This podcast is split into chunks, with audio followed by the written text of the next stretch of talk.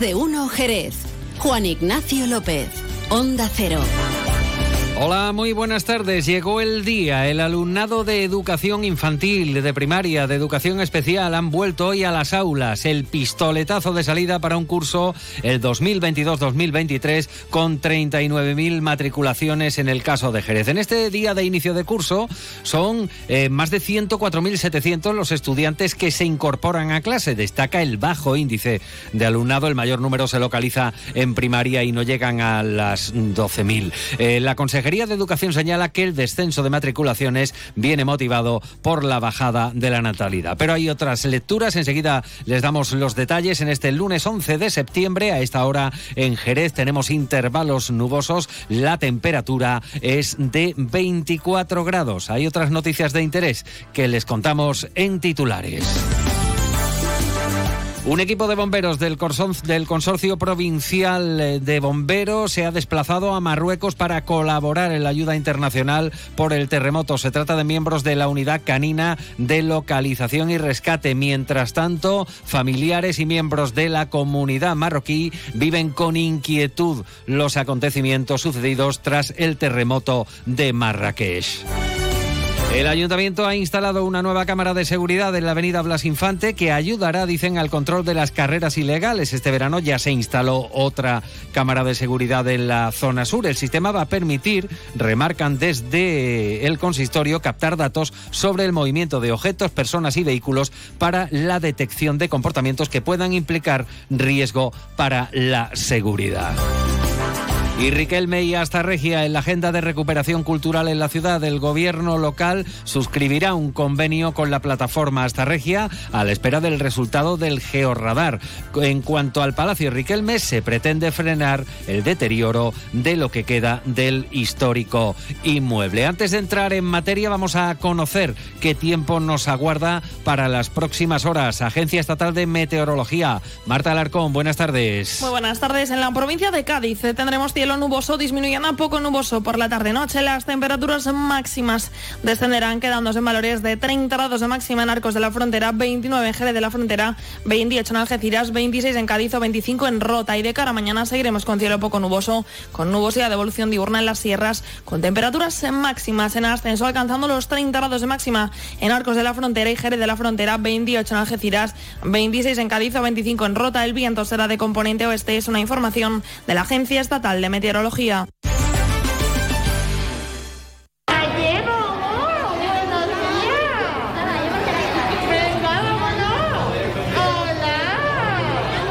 La estampa de cada año. Un total de 104.744 alumnos y alumnas de segundo ciclo de infantil, de primaria, de educación especial han regresado hoy a clase en los casi 400 centros docentes de Cádiz. En el caso de Jerez se contabilizan unas 39.000 matriculaciones, 4.400 del segundo ciclo de infantil, cerca de 12.000 en primaria, unas 9.600 de secundaria, más 1.500 de bachillerato. La estampa de cada año se repite a las puertas de los centros educativos. Hoy hablaba para los micrófonos de Onda Cero una madre con dos hijos en edad escolar. Tiene muchas ganas ellos y nosotros, la verdad, con muchísimas ganas. Él, tengo otra niña también más aquí en el cole y ahí ella va a quinto de primaria y Mario a, a cuatro añitos, a segundo añito de infantil.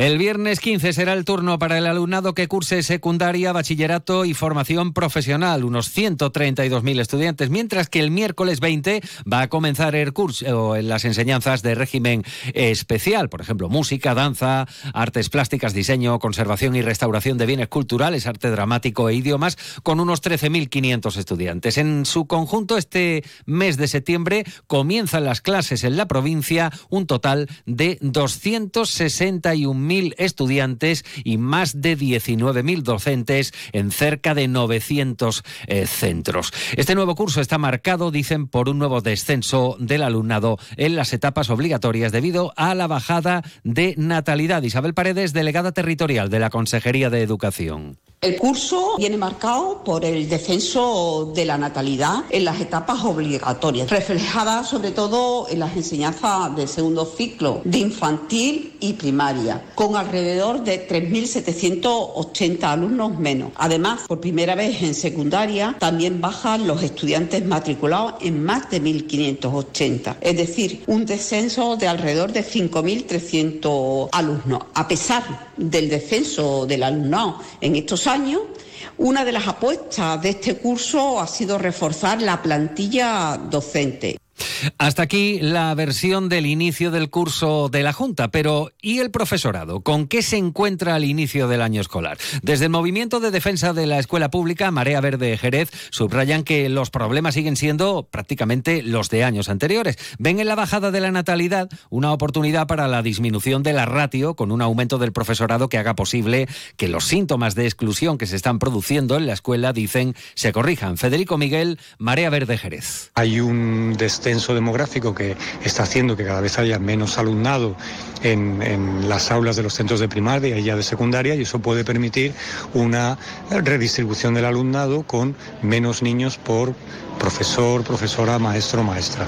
Eso permitiría una atención más individualizada que eh, permitiría una mayor eh, integración, eh, una, una ruptura con ese problema de la exclusión educativa que estamos viviendo en estos momentos. Desde Marea Verde Jerez hablan de trampa, dicen textualmente, por parte de la Junta de Andalucía, reduciendo previamente, dicen, la matrícula de muchos centros públicos para así compensar la disminución de matrícula en centros concertados. Se están recortando líneas en la escuela pública con la excusa de, la demografía, del descenso demográfico. Se está llevando a cabo una estrategia, yo la calificaría un poco de, de sucia, que es recortar de antemano la oferta en muchos centros públicos para que muchas familias se vean obligadas a pedir la matrícula en centros concertados y así mantener artificialmente eh, eh, esos conciertos educativos, esas subvenciones de dinero público a empresas educativas eh, privadas. Una de la tarde y 42 minutos. El gobierno local afirma que está a la espera de las conclusiones del estudio técnico para iniciar actuaciones en la consolidación y uso del Palacio Riquelme. El Ejecutivo señala en un comunicado que el Ayuntamiento llevará a cabo una limpieza y cuidado constante del Palacio que evite más deterioro. Hay que recordar que Riquelme es uno de los referentes arquitectónicos de la ciudad, que fue expropiado por el Ayuntamiento en 1981, materializándose dicha expropiación expropiación en 1994 cuando pasó a ser de titularidad municipal, estando catalogado en el Plan General de Ordenación Urbana como de interés específico con el máximo nivel de protección que propone la normativa urbanística del PGO. Uno de los colectivos que más ha reivindicado la conservación de este espacio es la Asociación de Vecinos Centro Histórico de Jerez, su presidenta Tamara Jiménez. Un punto, un foco dentro del centro histórico que tiene que que, que, mantener, bueno, que mantenerse. Realmente ya no es, bueno, mantenerse para, para que no se caiga, pero recuperarlo.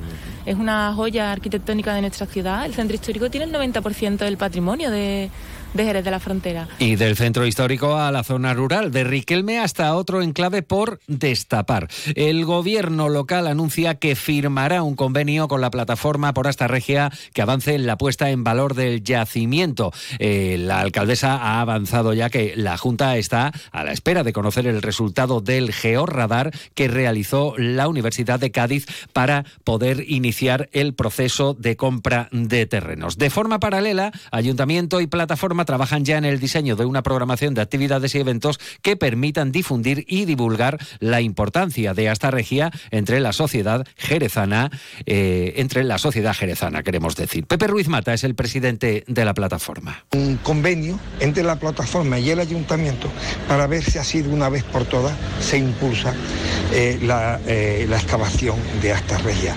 Sería un convenio en el cual se iría luego sumando todas las instituciones que crean conveniente pertenecer para que esto se lleve a buen fin.